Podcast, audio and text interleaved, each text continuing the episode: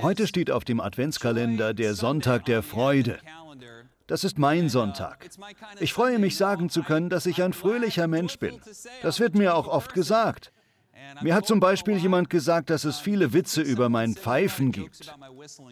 Ich glaube, jemand hat gesagt, dass Bobby überall mit einer Vorankündigung auftaucht, weil ich immer am Pfeifen bin.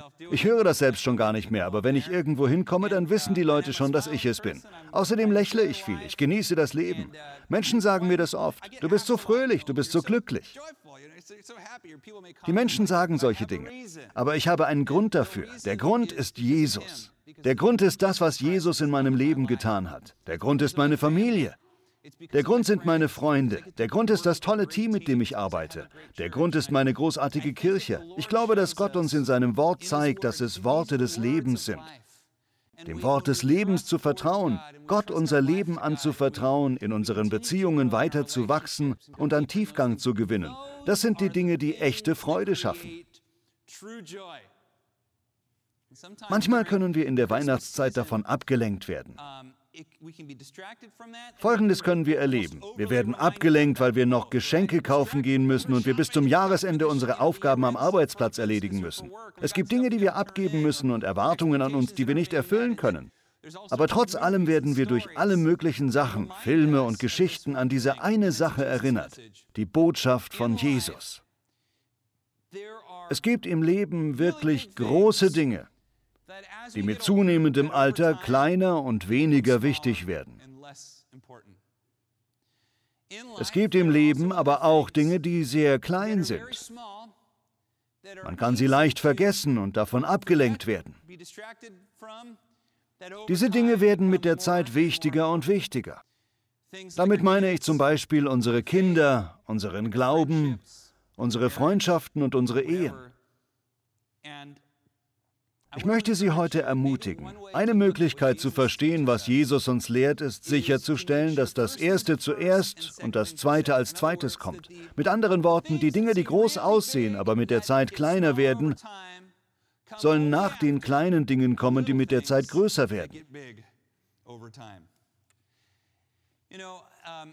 Ich bin dankbar, dass Hannah und ich die Chance hatten, in fast jeder großen Stadt auf der Welt gewesen zu sein. Wir waren in Hongkong, in Seoul, Moskau und Istanbul, in London und Rom.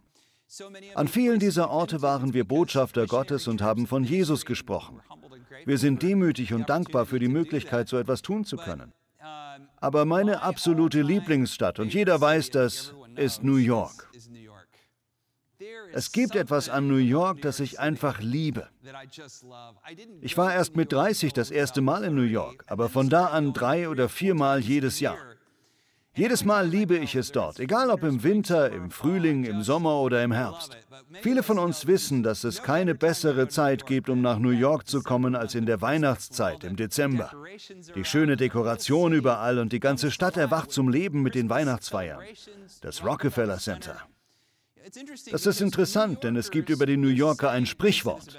Das gilt für verschiedene Menschen, aber New Yorker sind wie alle anderen nur viel mehr. Für mich als Amerikaner, ich weiß ja nicht, wie das für die von Ihnen aus anderen Ländern ist, aber für mich als Amerikaner fühlt sich New York fast wie der Geist von Amerika unter einem Vergrößerungsglas an. Tonnenweise Ambitionen, Fleiß und Wohlstand aber auch Familie. Viele Leute denken, New Yorker seien streng oder gemein, aber so habe ich sie nicht kennengelernt. Ich glaube, New Yorker sind eigentlich sehr freundlich. Sie genießen gutes Essen, sie lieben Freundschaften. Wenn ich nach New York komme, dann sehe ich zwei Arten von New Yorkern. Auf der einen Seite so ein Typ im Anzug, der mächtig und reich ist und alle kennen ihn. Trotzdem ist er oder sie irgendwie spröde und innerlich leer. Auf der anderen Seite ist er der Typ, der gar nicht so ist. Amerika allgemein ist ein sehr fleißiges Land. Es gibt etwas in unserem Land, weshalb wir es lieben, zu bauen und zu gestalten. Das ist eine gute Sache. Aber manchmal treiben wir es zu weit und verlieren unsere Freude. Wir verlieren unsere Freude, weil wir das Zweite an die erste Stelle setzen. Wir sind nicht die erste Kultur, der das passiert.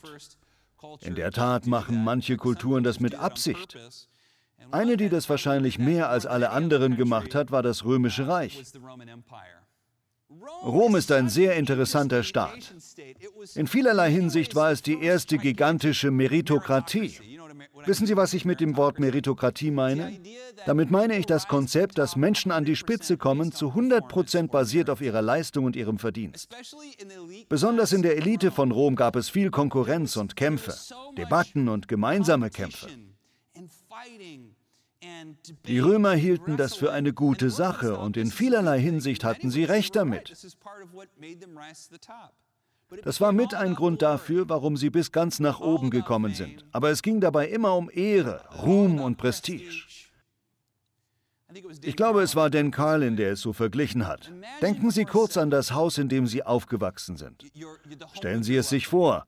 Und dann stellen Sie sich vor, es würde ein Raum angebaut werden. In diesem Raum kocht niemand, da schläft niemand drin, da isst niemand und da sieht auch niemand fern. In diesem Raum ist irgendetwas Gruseliges, aber auch etwas Heiliges und Interessantes. Sie gehen dann in diesem Raum umher und sehen an der Wand überall Gesichter. Diese Gesichter sind die Totenmasken ihrer Vorfahren. Die Römer haben das wirklich so gemacht. Wenn man einen berühmten Vorfahren hatte, jemanden aus der reichen Elite Roms, dann hat man, wenn dieser starb, auf dem Totenbett eine Wachsmaske von dem Gesicht angefertigt. Die heißt Totenmaske. Die hat man dann an die Wand gehängt, damit die nachfolgenden Generationen den Ruhm der Familie sehen konnten. Da gab es dann auch Gesichter noch älter als die Großeltern oder die Urgroßeltern. Und man hat Linien gemalt, um die Gesichter zu verbinden, damit man zurückschauen kann auf die Großen der Familie. Wissen Sie, wer nicht an der Wand hing? Die, die nicht bedeutend gewesen sind. Als Kind, als kleiner Junge oder kleines Mädchen wurden sie von ihrem Vater in diesen Raum gebracht. Sie kannten die Namen von all diesen Menschen. Sie konnten tatsächlich ihre toten Gesichter sehen und ihnen wurde alles von ihnen erzählt. Das hat der getan, das hat der getan, das hat der getan. Dann hat ihr Vater sie angesehen und gesagt, und was wirst du tun? Die Historiker erwähnen, dass diese Praxis besonders wichtig für einen berühmten Römer war, von dem Sie bestimmt schon gehört haben. Und zwar für Julius Caesar. Sehr ehrgeizig und unglaublich erfolgreich. Julius Caesar hat ein Bündnis geformt mit Crassus und Gaius, nein, Entschuldigung, Pompeius. Das Bündnis nannte sich Triumvirat. Sie haben gewissermaßen die römische Republik gestürzt. So kam Julius Caesar an die Macht und wurde einer der berühmtesten, erfolgreichsten, reichsten und mächtigsten Menschen der menschlichen Geschichte. Er hat Grausamkeiten und Völkermorde begangen. Völkermorde in Gallien, Völkermorde in Britannien. Er hat Kinder mit bloßen Händen töten lassen. Wir verherrlichen ihn immer noch, aber er war ein böser Mensch. Er ist das Resultat einer Nation und einer Kultur, die ihren Kindern Ehrgeiz eintrichtert und nichts als Ehrgeiz und Ruhm und Macht zur wichtigsten Sache erhebt. Das ist interessant, weil Caesar in einer berühmten Geschichte Krieg mit der Stadt Pompeji führte. In der Schlacht von Alexandria wurde er von einem semitischen Mann aus dem Nahen Osten gerettet, der hieß Antipater der Idumäer. Danach wurden die beiden Freunde und Caesar hat Antipater mit der Position des Ministerpräsidenten des Nahen Ostens belohnt. Dessen Aufgabe war es dann, Steuern einzusammeln und die Verwaltung des Gebietes Syrien zu überwachen, Jerusalem inklusive. Dieser Antipater hat verschiedene Gesetze erlassen. Er hatte Söhne. Einer davon hieß Herodes, dem hat er die Verantwortung über Jerusalem gegeben. Herodes war ein neurotischer, narzisstischer und nervöser Typ. Durch verschiedene Aktionen Durch politische Veränderungen, Bestechung, Morde und viele Ehen und andere Dinge kam er bis an die Spitze und wurde im Grunde zum wichtigsten Mann des Nahen Ostens im Vasallenstaat Israel. Wegen eines Emporkömmlings, der sogar einen Krieg beginnt, zieht sich Herodes nach Rom zurück und bittet um Hilfe, weil in Israel das Chaos herrscht. Der römische Senat berät und ernennt ihn zum König der Juden. Das ist sehr wichtig. Denn das ist der offizielle römische Titel von Herodes dem Großen, der König der Juden. Er heiratet die hasmonäische Prinzessin Mariamne und wird zu einem Marionettenkönig in Israel. Herodes selbst ist noch nicht einmal Jude, er ist Idumäer und er ist sehr unsicher. Sofort fängt er an, seine Macht auszubauen und einzusetzen. Er beginnt ein Bauprojekt, für das er sehr bekannt wurde. Denn wir kennen den riesigen und beeindruckenden Tempel im ersten Jahrhundert. Dieser Tempel war damals bekannt als der herrlichste Tempel auf Erden. Er war mehr als doppelt so groß wie jeder andere Tempel der damaligen Zeit. Herodes hat das vollbracht. Herodes hat auch eine erstaunliche Stadt erbaut. Wenn Sie heutzutage nach Israel kommen, dann können Sie sie als Caesarea Maritima besichtigen. Es gab dort eine Reitbahn, ein Amphitheater und ein Gebiet über dem Wasser, auf dem Herodes Palast stand. Sagen Sie alle, das sind die Ruinen von Caesarea Maritima.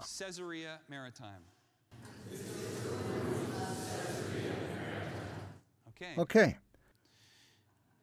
Der nächste Ort, für den Herodes sehr bekannt ist. Es gibt übrigens einen Grund, warum wir darüber reden. Der nächste bekannte Ort ist eine Palastfestung mit dem Namen Masada. Die hat ihre eigene beeindruckende Geschichte. Ich kann das heute nicht alles erzählen, aber das ist ein wundervoller Ort. Er wurde damals als einer der wundervollsten Orte des Nahen Ostens gesehen. Ein Palast und eine Festung zugleich. Man kann von dort das Tote Meer sehen. Wenn man heute nach Israel kommt, kann man sie sehen. Das ist ein weiteres erstaunliches Projekt. Sagen Sie zusammen die Ruinen von Masada. Dann schließlich gibt es noch einen Ort, der ist heute nicht mehr so berühmt, aber er war zu seiner Zeit wahrscheinlich das bekannteste nach Herodes benannte Gebäude, das Herodium. Das Herodium war eine unglaubliche Palastfestung, die auf einem Hügel am Rand der judäischen Wüste errichtet worden ist. Sie war fünf Kilometer von Bethlehem entfernt und man konnte die Stadt von dort aus sehen. Dort wohnte Herodes. Er hatte dort Schwimmbäder und Baderäume und Gärten, vielleicht mit Wasserfällen. Es gab unglaubliche Türme, Wohnungen und Diener und Sklaven. Herodes hatte dort eine schöne Ausstattung. Dort lebte und wohnte Herodes die meiste Zeit. Hier sehen Sie die Ruinen des Herodiums. Sagen Sie alle zusammen die Ruinen des Herodiums.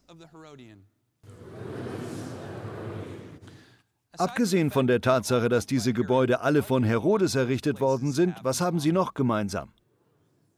Es sind alles Ruinen. Sie sind verschwunden. Es sind kaputte Steine, leer, nur noch eine Erinnerung an eine vergangene Zeit. Überlegen Sie, wie wichtig diese Gebäude und Prestigeobjekte für Herodes gewesen sein müssen.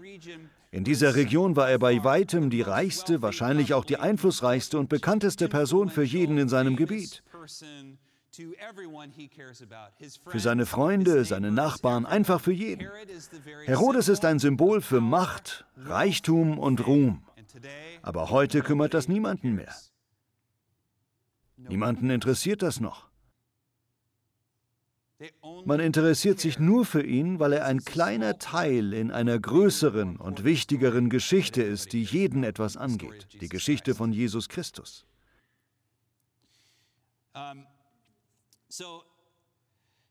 Herodes, wenn ich ihn sehe, dann frage ich mich, wie viel ich von ihm habe. Wie oft glaube ich, dass vieles anders wäre, wenn ich nur mehr erbauen würde, wenn ich mehr bekommen würde, wenn ich mehr Macht hätte, wenn die Menschen mehr von mir reden würden, wenn ich berühmter wäre oder wenn ich mehr Ruhm hätte, wenn ich großartige Dinge vollbringen würde, wenn ich am Ende des Lebens eine Liste hätte und sagen könnte, das, das und das habe ich geschafft. Was wäre dann? So wie die New Yorker die Amerikaner besser machen, so bringt Herodes leider ein paar der schlechten Dinge in mir hervor. Wir werden sehen, dass Jesus ein paar der guten Dinge in uns vergrößert, so wie New York das mit den Amerikanern macht. Aber wenn ich auf die Geschichte von Herodes schaue, dann frage ich mich, wie viel davon bin ich? Dann gab es noch diese Gruppe, die man Sterndeuter nennt. Ich habe schon früher etwas dazu gesagt. Mittlerweile gibt es archäologische Funde, die zeigen, dass ich recht hatte. Sorry, Hannah, ich hatte recht. Ich hatte gesagt, dass die Sterndeuter wahrscheinlich keine Heiden waren, sondern dass sie eigentlich Juden aus Babylon waren. Wenn Sie Ihre Bibel kennen, dann wissen Sie, dass ungefähr 600 Jahre vor Jesus die Israeliten nach Babylon ins Exil geführt worden sind. Obwohl sie zurückgekommen sind, ist eine Mehrheit tatsächlich dort geblieben und über die Jahrhunderte tröpfchenweise nach Israel zurückgekommen.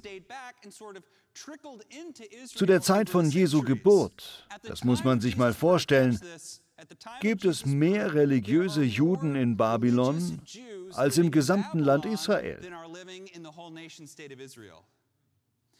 Es gibt dort Synagogen und Orte des Gebets. Menschen kommen aus Babylon nach Israel, um den Tempel zu sehen, um zu beten und andere religiöse Dinge zu tun. In Babylon gab es wahrscheinlich noch eine Gruppe von Weisen, die der Prophet Daniel dort gegründet hatte. Diese Weisen warteten auf die Ankunft des Messias. Einer deren Lieblings-Messias-Texte ist in der Tora die Geschichte von Biliam, das ist der mit dem Esel. Er spricht eine Prophezeiung über den kommenden Messias aus. So klingt sie. Ich sehe jemanden in der weiten Ferne. Noch ist er nicht da, aber ich kann ihn schon erkennen. Ein Stern steigt auf bei den Nachkommen von Jakob. Ein Zepter erhebt sich in Israel. Es gab dort eine Gruppe, die daran glaubte, dass wirklich ein Stern kommen werde, der ein Zeichen für die Geburt des Messias sein würde. Ich gehöre zu dem Teil, der glaubt, dass diese Weisen von Babylon nach Israel kamen und einem Stern gefolgt sind, weil sie in der Tat einen richtigen Stern als Zeichen für die Geburt des Messias erwartet hatten. Also kommen sie nach Israel. Sie wurden oft die drei Könige genannt, wegen der drei Geschenke. Sie waren aber keine echten Könige, wahrscheinlich aber sehr wohlhabend. Wahrscheinlich hatten sie Einfluss. Sie hatten Diener, Soldaten und Geld dabei, eine ganze Entourage. Denken Sie an Aladdin, der nach Agraba kommt und den Genie trifft. Sie kennen das. Okay, das ist das Bild. Eine Parade von wohlhabenden jüdischen Weisen, die einen weiten Weg gekommen sind.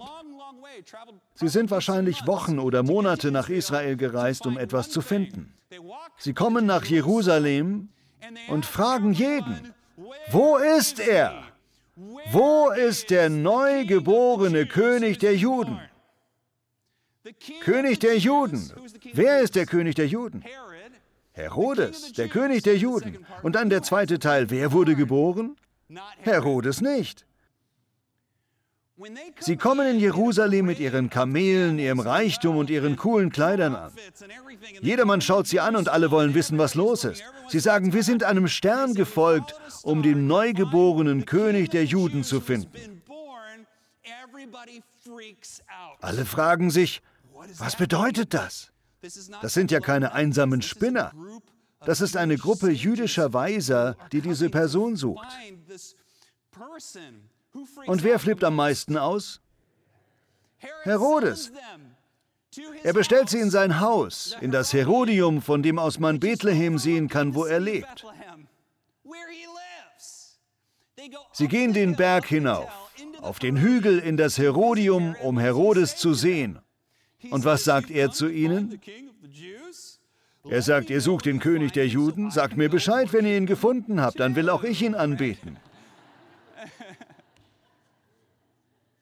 Herodes, so paranoid, narzisstisch und verrückt wie er war, lässt den Hohepriester antanzen. Priester, die auch Propheten waren, und fragt sie, was sagt die Heilige Schrift darüber, wo der Messias geboren werden soll? Sie sagen, wieso fragst du das? Das weiß doch jeder, er wird in Bethlehem geboren. Was, da unten? Manchmal frage ich mich, ob Herodes das Herodium vielleicht sogar deswegen dorthin gebaut hat, damit er ein Auge auf Bethlehem werfen kann. Hatte ich eigentlich schon gesagt, dass Herodes kein Jude war? Er war ein Idumäer. Er war nur eingeheiratet, um an die Macht zu kommen.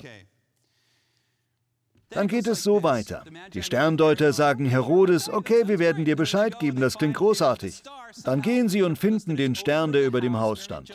Maria und Josef sind in dem Haus mit dem Baby. Diese Menagerie, die Entourage kommt beim Haus an. Gibt es noch mehr französische Wörter, die ich nutzen kann? Stellen Sie sich vor, wie das gewesen sein muss. Maria und Josef sind einfache Leute, eine Zimmermannsfamilie. Ein junges Paar mit ihrem Neugeborenen in einem Haus, nicht mehr im Stall. Sie bleiben nur einige Zeit dort, wie lange wissen wir nicht. Aber die Gruppe der Weisen kommt dort an und sagt, wir sind einem Stern gefolgt. Wo ist er? Wie Simeon auch sehen sie das Baby und sagen, das ist er. Wenn ich darüber nachdenke, wie das gewesen sein muss, dann hätte ich gerne dabei Mäuschen gespielt. Ich stelle mir dabei Musik und Essen und eine Feier vor. Die drei großartigen Geschenke werden überreicht. Gold, Weihrauch und Myrrhe. Wie viel Gold das wohl war, wissen wir das? Vermutlich sehr viel. Ich glaube nicht, dass sie nur mit ein paar Münzen so weit gereist sind. Ich glaube, dass sie sehr viele Goldmünzen dabei hatten. Stellen Sie sich vor, wie sich das für das junge Paar mit ihrem neugeborenen Baby angefühlt haben muss. Diese wunderbaren Geschenke und dieser unglaubliche Segen. Wenn ich diese Erfahrung mit Worten beschreiben sollte, dann wäre es Freude, Lachen, Singen, Tanzen, Feiern, Beten, Gott danken, oder? Ich will Ihnen eine Frage stellen.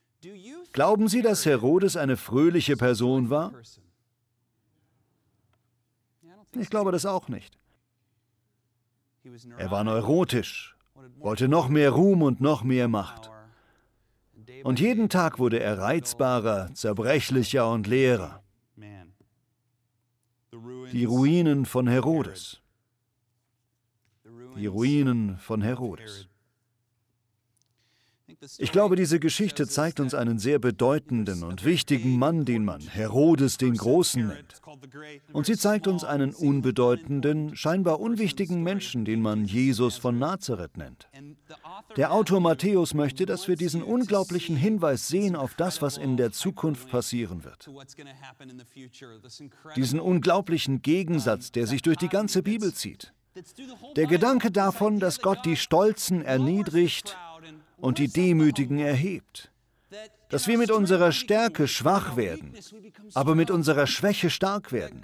Dass Gott es liebt, den Vergessenen und Randfiguren Freude zu bringen. Und dass Gott es liebt, sich vor den Weisen zu verbergen und sich den kleinen Kindern zu offenbaren. Matthäus möchte, dass wir das sehen. Nur drei Kapitel später überliefert Matthäus die Bergpredigt von Jesus. Dort gibt er uns diese Worte des Lebens, dass Freude nicht durch Macht kommt. Freude kommt nicht aus Prestige heraus. Und sie kommt nicht aus Ruhm. Aus nichts von diesen Dingen. Sehen Sie, liebe Freunde, so ist Amerika. Ich bin Amerikaner. Ich liebe es, Dinge zu bauen. Ich liebe Erfolg. Ich glaube, Steinbeck hat gesagt, dass der Geist der Amerikaner erstaunlich ist. Es gibt in Amerika keine armen Leute, sondern nur Millionäre, die eine Pechsträhne haben. Es gibt diese Haltung in den Amerikanern und das ist doch etwas Gutes. Trotzdem gibt es aber eine Versuchung, vor allem in Städten wie Los Angeles, hier in Orange County oder wo auch immer sie sind, vielleicht in Hongkong oder Amsterdam oder in Berlin, wo auch immer. Es gibt eine Versuchung für die von uns, die Erbauer sind, die Macher sind, die handeln. Die Versuchung ist, die zweiten Dinge an die erste Stelle und die ersten an die zweite zu setzen. Ich halte das für einen Schlüssel zu einem fröhlichen Leben, dass wir daran denken, den kleinen Dingen, die groß werden, mehr Aufmerksamkeit zu geben als den großen Dingen, die klein werden ihrem Glauben mehr Aufmerksamkeit zu widmen, ihrem Gebetsleben, ihren Kindern, ihrem Ehepartner, ihren Freunden. Das sind die Dinge, die immer wichtiger werden, je weiter das Leben voranschreitet. Sie bekommen Freude nicht durch Macht. Macht ist in den Händen der richtigen Leute etwas Gutes, aber sie bekommen Freude nicht durch noch mehr Macht. Sie bekommen sie auch nicht durch Entertainment und sie bekommen Freude nicht durch ihren Ruhm. Diese Dinge sind nett und sie sind gut. Ich hoffe, einige von Ihnen haben sie. Aber Freude bekommen Sie durch Freunde und Glauben und ehrlich gesagt auch durch Essen. Sie brauchen nicht viel, um diese Dinge zu bekommen. Das ist die gute Nachricht, dass Jesus Christus seine liebenden Arme für jeden öffnet, der sagt, Herr, ich brauche mehr Freude in meinem Leben. Denen gibt Jesus das umsonst. Das ist die Botschaft des Evangeliums. Eine letzte Geschichte. Es ist keine wahre Geschichte, aber es war einmal ein Geschäftsmann, der in einem kleinen Dorf in Mexiko Urlaub machte. An einem Morgen saß er an einem Strand und sah sich das unglaubliche Wasser an der smaragdgrünen Küste an und genoss den Morgen. Es war vielleicht 11 Uhr, als ein Boot auftauchte mit einem Fischer an Bord. Das Boot war voller Gelbflossen-Thunfische. Der Mann sah den Fischer an und sagte, was für ein toller Fang, den Sie da haben. Ziemlich gut. Der Fischer sagte, oh, danke schön, ich weiß das zu schätzen. Der Mann sagte, aber es ist ja noch nicht einmal Mittag, wie kommt es, dass Sie schon zurückkehren? Der Fischer sagte, das ist genug für mich. Der Geschäftsmann meinte, wenn es so gut war, sollten Sie dann nicht noch mehr Fische fangen? Der Fischer wieder. Guter Mann, ich sagte doch, dass es genug für mich ist. Der Mann fragte den Fischer, wie sieht ein normaler Tag bei Ihnen aus? Der Fischer antwortet, ich mache meistens dasselbe. Ich stehe morgens auf und gehe fischen. Ich bringe meine Fische dann zum Markt und dann esse ich zum Mittag. Danach mache ich mit meiner Frau Maria Siesta. Dann spiele ich mit den Kindern und jeden Abend gehen Maria und ich ins Dorf und wir spielen Gitarre, essen zu Abend und dann spiele ich Karten mit meinen Freunden. Der Mann sagte, wenn Sie mehr Fische fangen würden, dann könnte ich Ihnen helfen. Ich habe einen Abschluss in Wirtschaft. Ich sage Ihnen, was Sie tun können. Wenn Sie hier herausfahren und den ganzen Tag fischen, anstatt nur den halben, dann sind Sie all Ihren Konkurrenten einen Schritt voraus und verdienen mehr Geld. Der Fischer fragte, und was dann? Dann setzen Sie Ihr Geld ein und kaufen eine Flotte an Booten und stellen ein paar Leute ein, die für Sie arbeiten. Dann haben Sie noch mehr Fische. Und was dann? Dann erweitern Sie noch mehr, verlegen Ihr Geschäft nach Mexico City, beginnen mit Export. Wenn Sie so erweitern, können Sie nach Los Angeles umziehen oder Sie haben vielleicht eine große Firma in New York. Und was mache ich dann damit? fragte der Fischer. Dann können Sie alles verkaufen und all Ihr Geld in Aktien stecken und von den Dividenden bis zu Ihrem Lebensende leben. Weiter meinte er, wie lange mag das wohl sein? Vielleicht 20 oder 25 Jahre. Ich denke, in der Zeit könnten Sie das schaffen. Und der Fischer fragte, was mache ich dann? Der Mann sagte, dann könnten Sie tun, was immer Sie wollten. Sie könnten in ein kleines Dorf am Strand ziehen, morgens fischen gehen, mit Ihrer Familie zum Mittagessen, mit Ihren Enkeln spielen. Sie könnten jede Nacht mit Ihrer Frau ins Dorf gehen und mit Ihren Freunden Karten spielen oder Gitarre, was auch immer Sie wollen. Eine großartige Geschichte.